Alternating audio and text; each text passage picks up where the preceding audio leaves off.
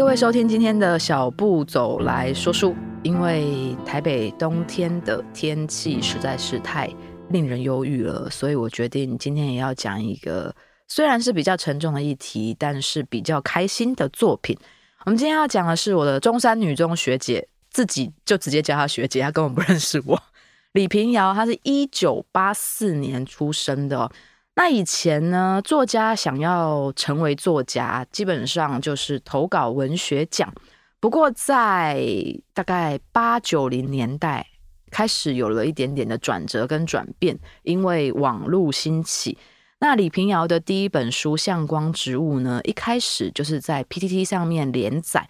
当时这本书叫《老夏天》。书里面写的就是中山女中学妹跟学姐的暧昧纠葛。那因为在之前哦，同志文学作品大部分的结局或者是内容都比较阴暗一点，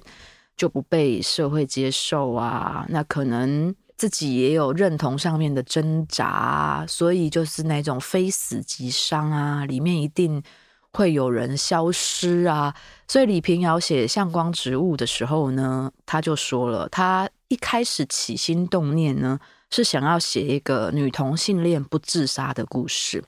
因为一定要先从可能文学作品或法律上面有些更改哦，社会的风气才会更改，才会让本来好像注定悲伤的故事慢慢变得不那么的悲伤。他在二零一六年的时候出版了他第一本小说，就是我们刚刚说的《向光植物》。那因为他是北艺大跟电影啊剧本有关的研究所出来的哈，所以他在二零一七年的时候也出版了剧本。那二零一八年以《同志百工图》，因为她本身是一个女同志，所以她的作品就比较面向这个方面，入围了台北文学年金。在二零一九年的时候呢，出版了散文叫《台北家族违章女生》，她自己的 podcast 也叫《违章女生》拉拉 land。为什么叫违章女生呢？因为她说，嗯，她的身份，或者是说。在他小时候长大的那个时间，因为他是一九八四年，就民国七十三年到现在哦，他应该三十几，接近四十岁了。这一代刚好在处在保守跟可能比较创新的中间，所以成长的时候呢，风气还没有那么的开明，所以还是有很多的挣扎，就好像一个违章建筑搭建在城市里面一样。我觉得他这个形容形容得很贴切。那他自己要别人叫他美女作家，因为他说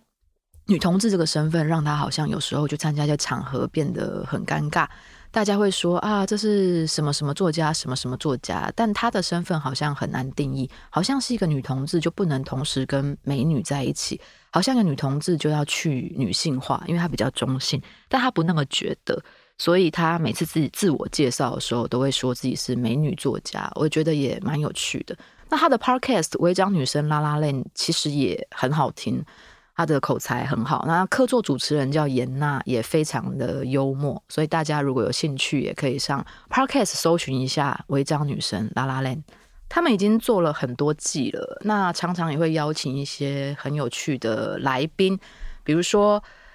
逆女的作者杜修兰啊，或是我非常喜欢的一个作者黄丽群啊，或是之前《流麻沟》电影上映的时候，主要演员比如说余佩真啊、连俞涵啊、徐丽雯也都有去上。大家也可以看看主题，先挑自己有兴趣的开始下手。那我会开始注意他，是因为他的第一本小说嘛，因为我也是中山女中的。我就看到一些介绍，写她是学姐，然后她写的一些学校场景跟里面的互动，我就很大胆的猜测，那应该也没错啦。她就在描写中山女中哦，可能有投射了很多她求学时期的经验。这本小说比较特别，做成文库本，就是小小的可以放口袋那一种，在日本很流行，但台湾很少小说做成这样子的格式。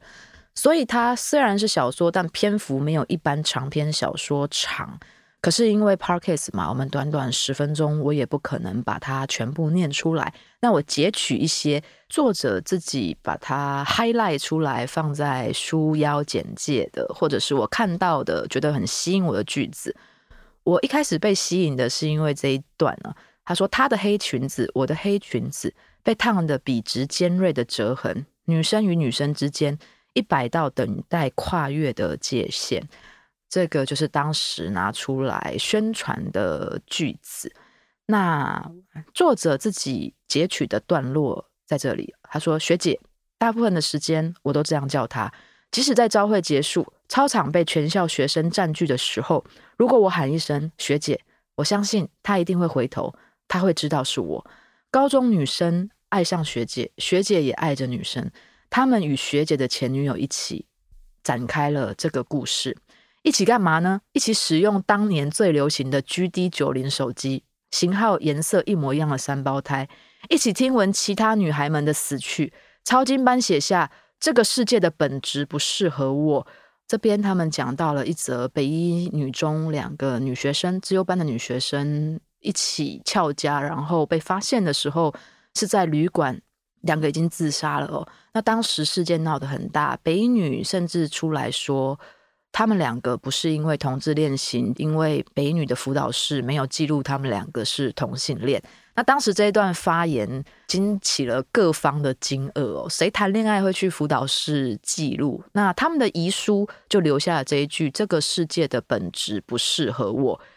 那接下来啊，继续回到《向光植物》里面写的：一起喝了第一口未成年的啤酒，一起经历了九二一大地震，一起租了一间公寓，以家闻名。直到对讲机的另一头再也无人回应，想哭的话就要哭出来哦。学姐说：“你有点想要躺下，就这样在他身边沉沉睡去，直到世界末日。”我当时看到这段简介，我就有点想到我们在学校里面，在中山里面啊看过的一些故事，听过的或者是经历过的一些时光，所以我就很自然而然的拿着这本书去结账了。而且因为他大我没有几届啊，他写的那些什么 GD 九零啊，当时 Panasonic 很有名的、很日系的一部手机。然后他讲的九二一地震啊，或是他讲的这个世界的本质不适合我的这个新闻啊，我一进中山女中第一堂课，我们导师一进来就告诉了我们北一女的这个故事，因为发生不久，他就跟着全班的面说。当时在北一女说北一女没有同性恋的这位校方高层，现在调到了中山当校长，但他要我们知道，他不会让他的学生发生一样这样子的悲剧，不管发生什么样的事情，他一定会支持我们。他后来的确也说到做到，因为在我那一届，我们学校发生了一件很轰动的事情。就我们学校有一对女同志情侣呢，在学校里面办婚礼。同志婚姻是二零一九在台湾才公布才实行的嘛，所以他们当时做这件事情是没有法律效力的。但是因为在那个年代哦，学校是非常不允许这种事情发生的，甚至他们发现。如果两个女生有比较暧昧的情愫的话，重则可能会用各种方法逼迫你，要你退学啊，要你转班啊什么的。所以他们两个在学校的体育馆啊，那种那种午休时间啊，就真的有去那种租礼服啊，办一个婚礼，然后还有发那种自己印的喜帖给学校的同学跟老师们啊，蛮感人的是因为。这两位同学的家长也是愿意的，因为钱是家长出的。家长觉得小孩子嘛，青春有些事情过了，没有那个冲动，就没那个勇气了。我现在这样讲出来，可能我前几届、后几届的听到了，应该都会再来认亲了哈。欢迎传 讯息来。所以当时我看到这本书的时候，其实内心涌起蛮多回忆的。我就猜，呃，作者应该。跟我差不多是那几届的，就一看果然哦，是学姐哈，是学姐。那这本小说呢，文库本很好携带，也不长，那它的文字也不难哦，应该算是轻小说吗？如果以某些分类来说，蛮推荐大家去阅读的。我觉得啦，我很喜欢看书，是因为我可以认识不同的世界。比如说，我是一个女生，我不可能知道男生的成长经历。那我如果看到一些作家写下他的成长经历，我就好像也可以体会他的人生。那或者是一些男同志作家写一些男同志的生态啊，我这辈子生下来就不可能是嘛，所以我就觉得蛮有趣的。误解跟歧视都是因为不认识而来的，所以我觉得，不管你有没有相同的经历，或者是你读不读女校啊，或者是你可能对这个族群有一点点的疑虑，我觉得了解之后，可能会有很多很多的那种不好的心情，或者是疑问都放下来，才会是社会越来越开心的开始。那这本书。女同性恋不自杀嘛，在这个比较阴郁的天气里面，蛮适合阅读的。那至于大家敲完的秋妙经呢，我们就等天气好一点、阳光潋艳、灿烂一点的时候，再来为各位奉上。谢谢各位收听今天的小步走来说书，拜拜。